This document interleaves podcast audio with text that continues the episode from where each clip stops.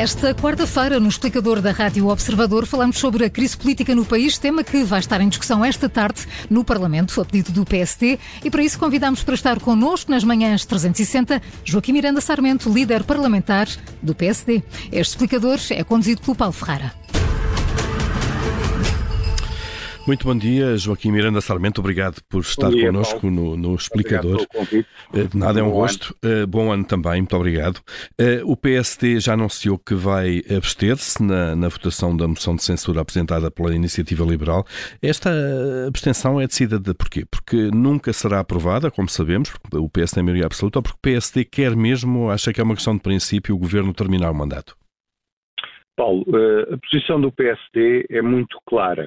O PSD entende que o governo é criticável, quer pelas opções de política, quer pela enorme instabilidade que o próprio governo tem gerado, apesar dos portugueses há 11 meses lhe terem dado uma maioria absoluta ao Partido Socialista, ao Dr. António Costa, e portanto nós temos sido bastante críticos do governo nestas dimensões, mas há, houve eleições há 11 meses, os portugueses pronunciaram-se, deram uma maioria absoluta ao Partido Socialista o governo está em funções há nove meses e por isso é preciso respeitar a vontade dos portugueses e eh, uma moção de censura, quando é votada favoravelmente, é porque se entende que o governo deve cair e que deve haver eleições. Uhum. E nós entendemos que este não é o momento de haver uma crise política, a menos que o governo a abra por si ou que o Sr. Presidente da República entenda dissolver o Parlamento. E aí o PSD estará, como sempre esteve, como preparado para assumir as suas responsabilidades.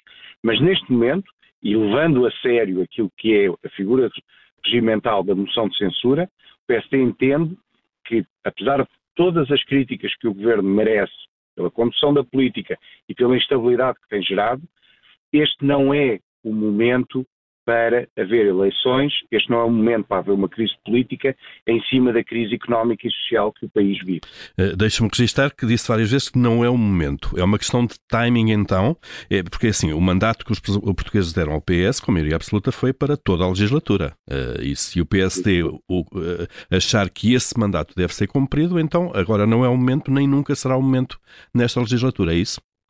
Não necessariamente, Paulo. Repare que Uh, aquilo que nós dizemos é que passaram 11 meses das eleições, passaram 9 meses desde que o governo tomou posse, e, portanto, uh, o que há é a necessidade que o Dr. António Costa forme um governo capaz de trazer estabilidade ao país e de conduzir as políticas que o país precisa para inverter este rumo de empobrecimento.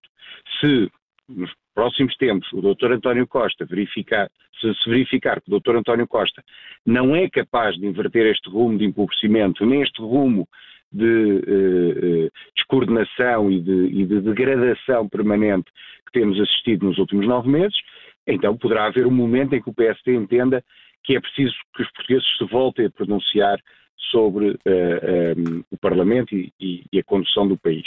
Mas há que respeitar aquilo que foi a vontade dos portugueses.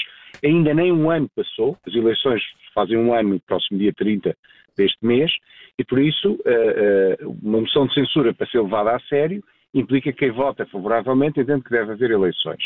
E este, no momento em que os portugueses passam por muitas dificuldades, com a inflação, com a subida das taxas de juro, com as perspectivas de abrandamento económico, quiçá até mesmo uma possível recessão a nível europeu e talvez também em Portugal.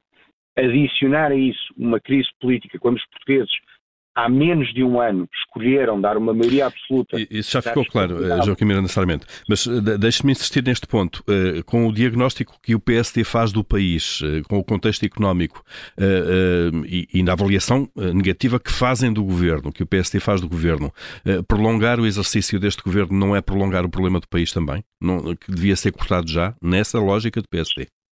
Mas repare, Paulo, o, o, o país não pode andar de eleições ano a ano, ou de seis em seis meses, que é o mínimo constitucional que, que, que seria possível. O país precisa de estabilidade.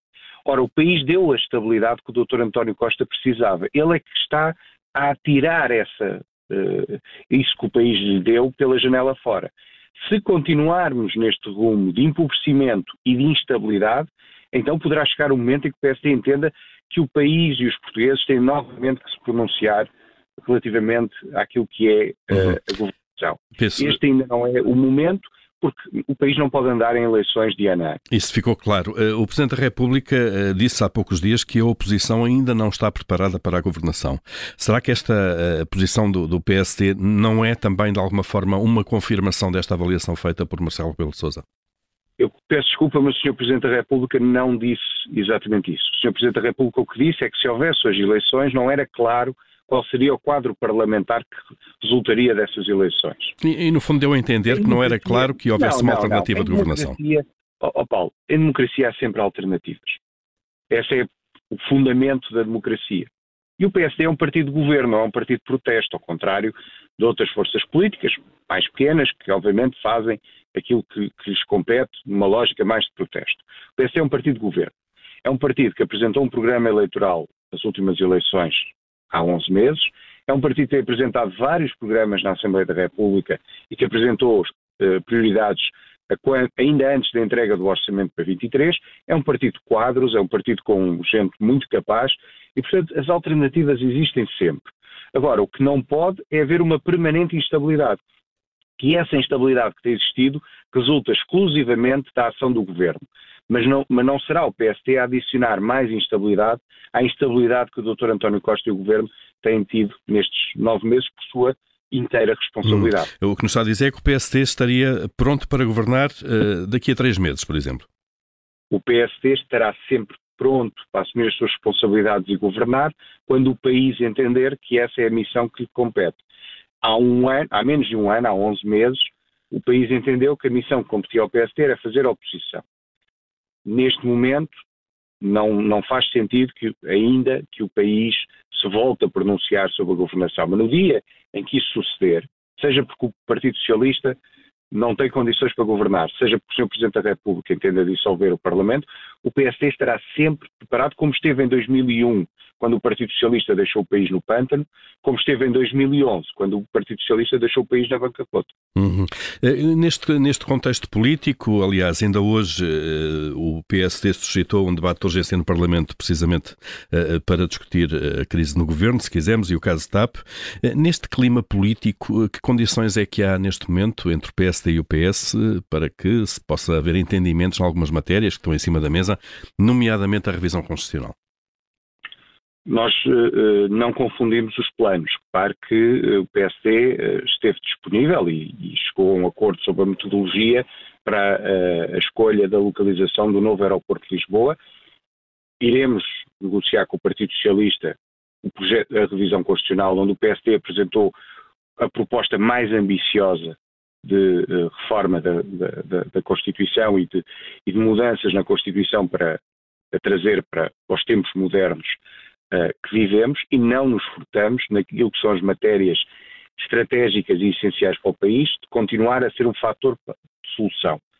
Isso não invalida que não critiquemos aquilo que é a orientação da política e, sobretudo, que não nos preocupemos com a enorme instabilidade que o Primeiro-Ministro e o Governo têm produzido, apesar de terem todas as condições de governação, não apenas a maioria absoluta, mas também o PRR, que o Primeiro-Ministro sempre disse que era a bazuca que resolveria muitos dos problemas do país, e, e, e, isso não deixa de nos preocupar esta enorme instabilidade que é gerada internamente hum dentro do próprio governo. Mas, mas apesar disso, então eh, diz-nos que eh, se mantêm condições para, para, para continuarem a entender-se ou a tentar entender-se nestas matérias na revisão constitucional no aeroporto. Eh, em relação ao aeroporto, tem havido avanços, agora há uma mudança de, do ministro titular da pasta, que passa a ser João Galamba. Sente que isto pode introduzir alguma mudança na forma como este dossiê está, está a ser conduzido pelo governo e pelo PSD?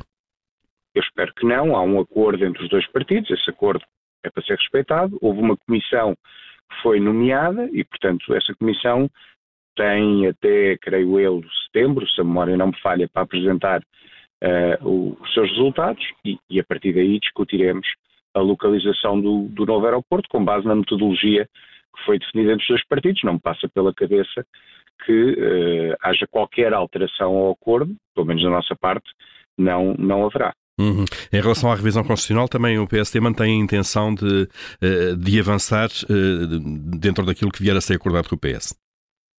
Eh, nós apresentámos o nosso projeto, como todos os outros partidos o fizeram. Eu creio embora seja suspeito. Eu creio que o nosso projeto não é apenas o melhor, mas é, sobretudo, o mais ambicioso do ponto de vista da, da revisão da, da, da, Constituição.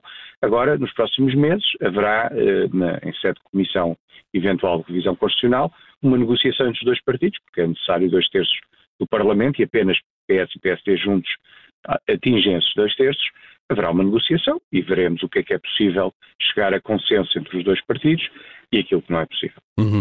Uh, Joaquim Marina Sarmento, a Solária também é da Economia, uh, é ali da parlamentar do PSD, mas foi também o porta-voz para as questões económicas do, do, do PSD.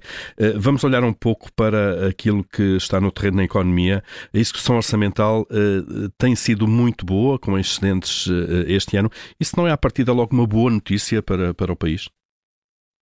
Eh, em primeiro lugar, é muito importante para o país que o Partido Socialista, nesta uh, governação que leva desde 2016, tenha tido as contas públicas no centro das suas preocupações, porque nas duas anteriores governações, com António Guterres e com José Sócrates, isso não aconteceu e, e o país sofreu bastante, quer em 2001, quer em 2011, com, com, com isso. Uh, nós sempre dissemos que a consolidação orçamental até 2019 era conjuntural e que assentava sobretudo naquilo que foram os fatores externos, nomeadamente na redução da despesa com juros e nos dividendos do Banco de Portugal por via da política monetária do Banco Central Europeu. Quando olhamos para a execução de 2022, temos, em princípio, um déficit que ficará abaixo do 1,9, que era a previsão do Governo, mas resultado de um aumento da receita fiscal absolutamente extraordinário por via do processo de inflação. Neste a estimativa é que o governo arrecade mais 4, pelo menos mais 4 mil milhões de euros do que em 2022, do que aquilo que tinha previsto no orçamento para 22, eh, que foi entregue na Assembleia em, em abril. E, portanto, há aqui, um, face a 2021, um aumento da receita fiscal de pelo menos 8 mil milhões de euros, uh, e, e é esse esbulho fiscal, é essa voracidade fiscal que ajuda o governo a ter contas públicas certas, não é a eficiência na, na, racionalização do lado da despesa, nem a melhor gestão pública, até porque vemos que os serviços públicos, apesar de terem mais orçamentos, estão cada vez piores do ponto de vista quer da oferta, quer do ponto de vista da qualidade, a começar na saúde, mas também na educação e, e, e noutros serviços públicos. Uhum. E, e, acha que esses 8 eh, mil milhões eh, de receita fiscal a mais eh, do que no ano passado deviam de alguma forma ser devolvidos, ou pelo menos devolvidos aos contribuintes até se atingir o limite no déficit que estava previsto no orçamento, os tais 1,9%? E digo isto porque o Primeiro-Ministro já anunciou que o déficit ficará em 1,5%, quanto muito. Exatamente, era isso que eu referia. O déficit, pelas contas do governo, ficará abaixo do 1,9. A previsão do Sr. Primeiro-Ministro é poderá, e do Sr. Ministro das Finanças é que poderá andar em torno de 1,5. Nós, no programa de emergência social e depois nas propostas que apresentámos em sede de orçamento para 23, entendemos que é preciso apoiar as famílias de menores rendimentos, é preciso também, por outro lado, reverter aquilo que foi o corte de mil milhões de euros que o Governo fez nas pensões, mas é preciso também apoiar a classe média e é preciso desagravar o IRS, sobretudo entre o terceiro e o sexto escalão, entre as pessoas que ganham mil e poucos euros e dois mil e quinhentos, porque essas famílias, eh, por via do, do, do, aumento dos preços e por via do aumento das taxas de juros no crédito à habitação, estão também a passar por fortes dificuldades e, portanto, sempre defendemos e continuamos a defender um desagravamento fiscal em sede de IRS uh, que use uma parte desse, desse, dessa receita fiscal, dessa voracidade fiscal. E esse desagravamento, na, na, lógica do PSD, seria temporário, porque o efeito da inflação eh, deverá ser também temporário, ou deveria ser permanente? Para já, o que nós propusemos foi uma redução do IRS em 22 e 23. Naturalmente, depois, em 24, 25, é preciso avaliar quais são as condições económicas de cada ano, mas, salvo alguma alteração de circunstâncias, a redução de impostos seria uh, permanente, ou pelo menos para vigorar durante vários anos. Uhum. Uh, Deixe-nos falar ainda, ainda temos aqui dois ou três minutos, Joaquim Miranda Sarmento, uh, sobre uh, a posição do PSD sobre a TAP, empresa que tem estado no centro das notícias, mas vamos olhando agora para aquilo que são as intenções do governo de privatizar a empresa. O, que é que o PSD neste momento defende em relação à empresa? O, governo deve de facto avançar para a privatização e em que condições é que isso deve ser feito? O governo, em primeiro lugar, nunca devia ter revertido a privatização de 2015, colocou a empresa e o, e o país numa situação difícil uh, e, portanto, não vale a pena uh, pensarmos o que é que o PSD faria diferente. É, a situação, de facto, agora é outra. Porque o PSD não teria cometido o erro político e económico de reversão da, da, da privatização em 2016 o PSD entende que a TAP deve uh, voltar a ser privatizada, mas uh, em condições que defendam o interesse público e, portanto, teremos que ver se aquilo que o Sr. Primeiro-Ministro anunciou em outubro, na discussão do orçamento, que a TAP seria privatizada em 12 meses, se primeiro é execuível e segundo se esse prazo, que é relativamente curto, defende o interesse público e permite ao Estado, por um lado, garantir que o comprador não só assegura a continuação da empresa e a sua expansão, como assegura a manutenção e expansão do hub de Lisboa, coisa que o, o, privado que entrou em 2015 assegurou, e durante vários anos a empresa investiu, aumentou a sua frota, renovou a sua frota e aumentou as suas rotas comerciais, e por outro, se é possível recuperar alguma parte dos 3,2 mil milhões que os contribuintes colocaram na, na empresa uh, nos últimos uh, dois anos. Acha que é possível alguma recuperação? O Governo já disse que esse dinheiro não é para devolver. Uh, acha que é possível, num cenário de privatização, que a receita dessa privatização dê para devolver alguma coisa aos contribuintes? Esse atirar da toalha ao chão do Governo na, nos 3,2 mil milhões é bem a prova é bem a confissão do erro monumental que o governo cometeu. Veremos se é possível ou não. Aquilo que nós entendemos é que a privatização tem que cautelar o interesse público e o interesse público passa por cautelar a viabilidade da empresa e a sua estratégia de crescimento, a viabilidade e a estratégia de crescimento do hub de Lisboa e, na medida do possível, a recuperação de uma parte dos 3,2 mil milhões que os contribuintes colocaram na empresa. Muito bem, Joaquim Miranda Sarmento, uh, líder parlamentar do PSD, muito obrigado por ter estado no explicador esta manhã. Bom dia, obrigado. Bom dia, obrigado.